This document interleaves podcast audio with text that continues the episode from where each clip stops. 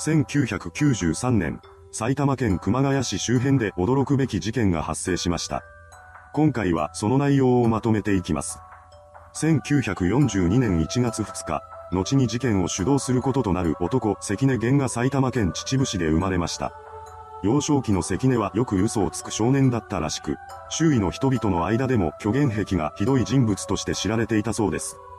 関根本人の感覚としては、嘘をついてでも自分を大きく見せることの方が重要でした。しかし、その嘘は簡単に見破れるものだったため、彼は同級生からも信用されず、クラスでは浮いた存在になってしまいます。それは中学に上がっても変わることはありませんでした。結局、関根は一貫してそうした少年時代を過ごしたようです。中学を卒業してからの彼は高校に進学しようとはせず、地元にあるラーメン屋で働き始めました。とは言っても、それは就職したというわけではなく、アルバイトだったそうです。いずれにせよ、当時の関根はラーメン屋でせっせと働いていました。そして同じくラーメン屋で働いていた女性と恋に落ちます。二人はお互いに惹かれ合っていき、関根が19歳の時に結婚を果たしました。結婚後、二人は子宝にも恵まれます。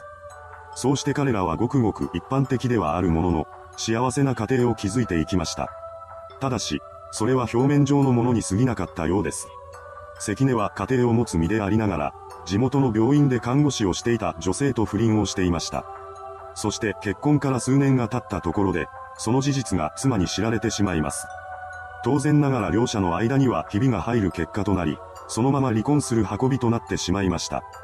ですが、関根はこの一件をそれほど深刻に捉えていなかったらしく、離婚後はすぐ不倫相手だった看護師の女性と再婚しています。再婚相手の女性は不倫相手から妻になれたことを心から喜んでいたことでしょう。ただ、二人の関係が変わっても、関根が不倫をするような男だという本質的な部分は何も変わっていません。懲りることなく、再婚後も彼はマッサージ師の女性と不倫をし始めました。そしてこのことも発覚し、再び関根は離婚を経験することとなります。その後も彼は何人かの女性と結婚しては不倫が原因で離婚するということを繰り返し続けました。しかも、その不倫相手が16歳の少女だったこともあったそうです。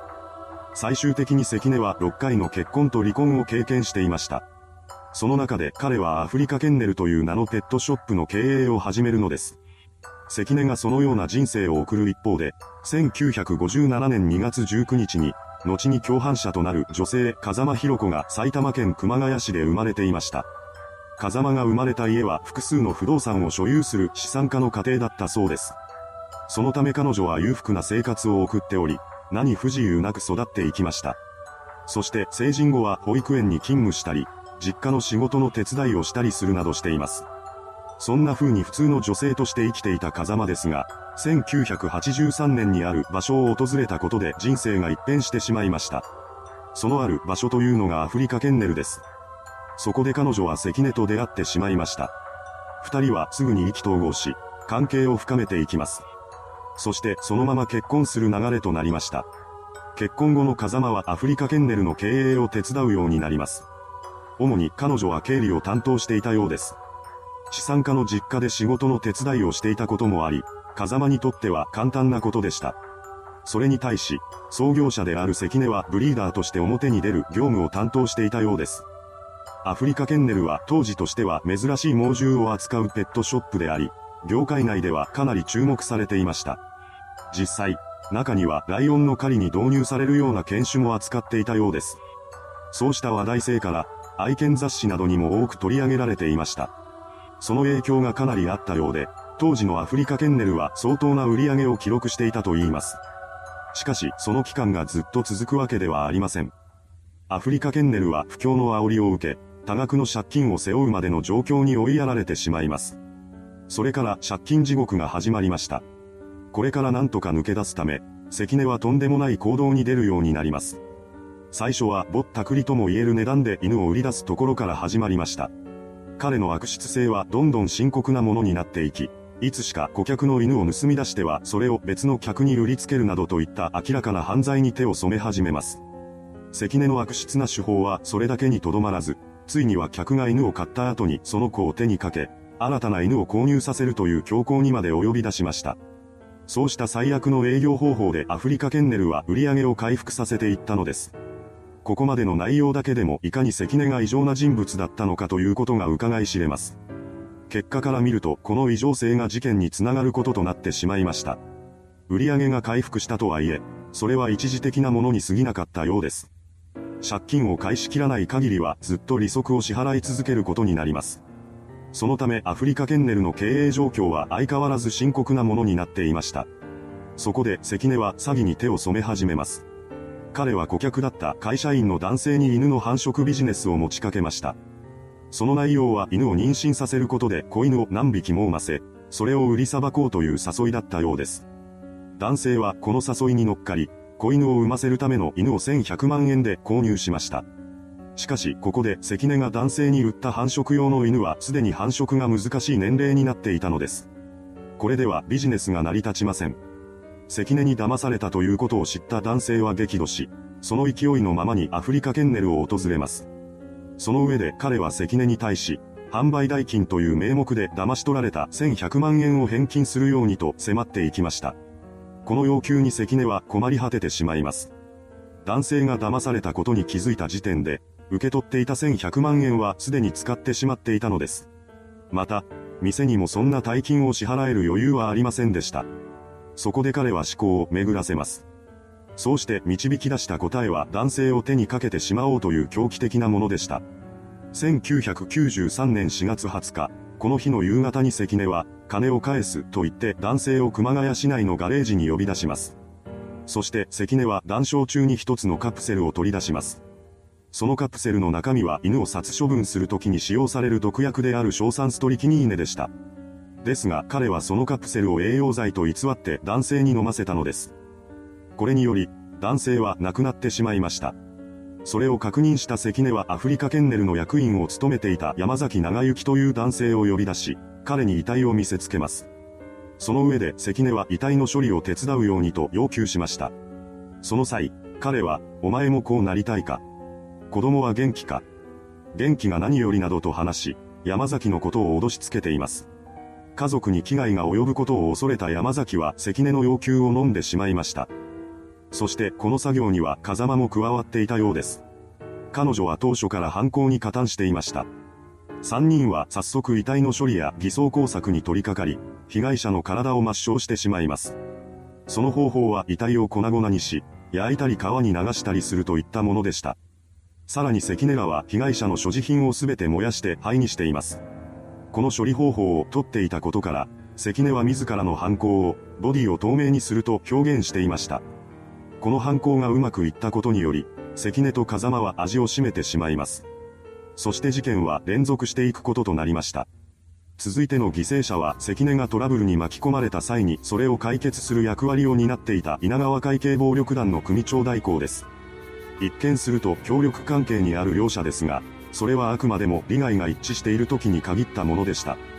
関根との付き合いを続ける中で組長代行は第一の事件の存在に気づいてしまったのです。彼はそのことを関根に伝え、口止め料として金銭を要求し出します。これを受けた関根は恐怖で震え上がりました。ただ、その恐怖は事件が発覚したり暴力団に詰められたりすることに対するものではなく、有り金全てをむしり取られることに対するものだったようです。そこで関根は組長代行も手にかけることを決意しました。その際、組長代行と常に行動を共にしている運転手も口封じのために殺さなければならないとの結論に達したようです。こうして、関根は第二の事件を起こしました。1993年7月21日夜、関根と風間は山崎の運転する車で組長代行の元を訪れます。そして第一の事件と同様、硝酸ストリキニーネ入りのカプセルを栄養剤と偽って組長代行と運転手に飲ませたのです。これにより、二人は間もなくして息を引き取りました。その後、三人は遺体の処理を行っています。それからも被害者はどんどん増えていきました。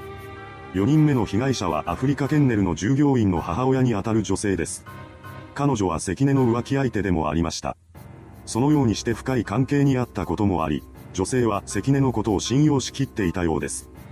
そんな彼女に対し、関根はビジネスの話を持ちかけます。それは女性に株主になってほしいというものでした。彼女はこの相談を受け入れ、関根に出資金を支払っています。ですが、このビジネス話は真っ赤な嘘で、その実態は単なる投資詐欺でした。女性から金を騙し取ることには成功した関根でしたが、次第にある不安が彼を襲うようになっていきます。その不安とは、第一の事件のように詐欺だったことが被害者にバレ、返金を求められてしまうのではないかというものでした。このことに不安を感じた関根はまたもや殺害を決意したようです。そして1993年8月26日、これまでの事件と同じ方法で彼は女性を手にかけました。そしていつものように遺体を処理しています。完璧とも言える後処理によって逮捕を免れてきた関根らですが、とうとう発覚の日がやってきました。その要因は大阪府で発生した類似する事件の大阪愛犬家連続殺人事件の犯人が逮捕されたことだったようです。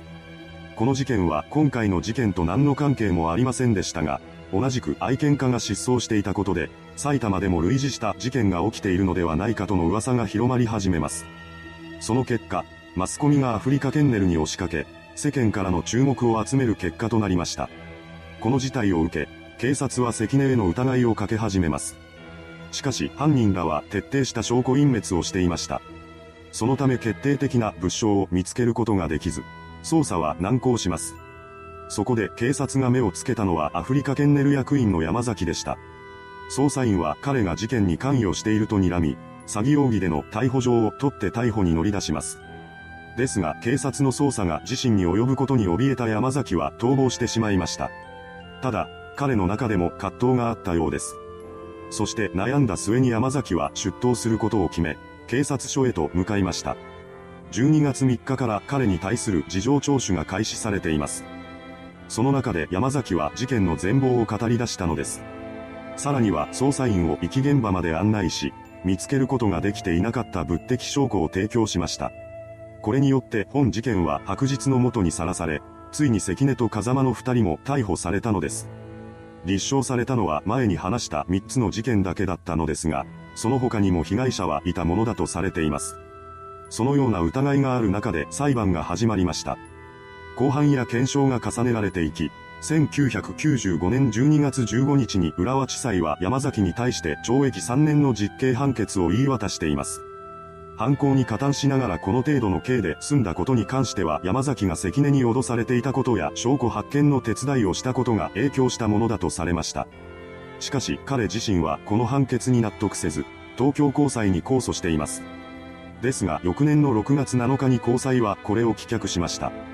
その結果に対して山崎が上告しなかったため、懲役3年が確定しています。彼の裁判と並行して関根と風間の裁判も進められていました。そして事件から8年後の2001年3月21日に判決公判が開かれます。そこで浦和地裁は検察側の主張をほぼ全面的に認め、関根と風間に死刑判決を言い渡しました。二人はそれぞれ控訴するのですが東京高裁はこれを棄却します。裁判はその後も続き、最高裁まで争われました。ですが、そこでも一審判決が支持される形となり、そのまま二人の死刑が確定しました。しかし関根に対して刑が執行されることはなかったようです。彼は2016年11月頃から体調を崩すようになり、刑が執行される前の2017年3月27日に亡くなってしまいました。一方でもう一人の死刑囚である風間は現在も生きています。彼女は東京拘置所に収監されながら執行の日を待っているようです。いかがでしたでしょうか？ペットショップで起こった衝撃の事件。ボディを透明にするという言葉通り、本事件においては物的証拠となるものがほとんど残っていませんでした。そのことからも、事件は後に遺体なき事件として語られるようになったのです。それではご視聴ありがとうございました。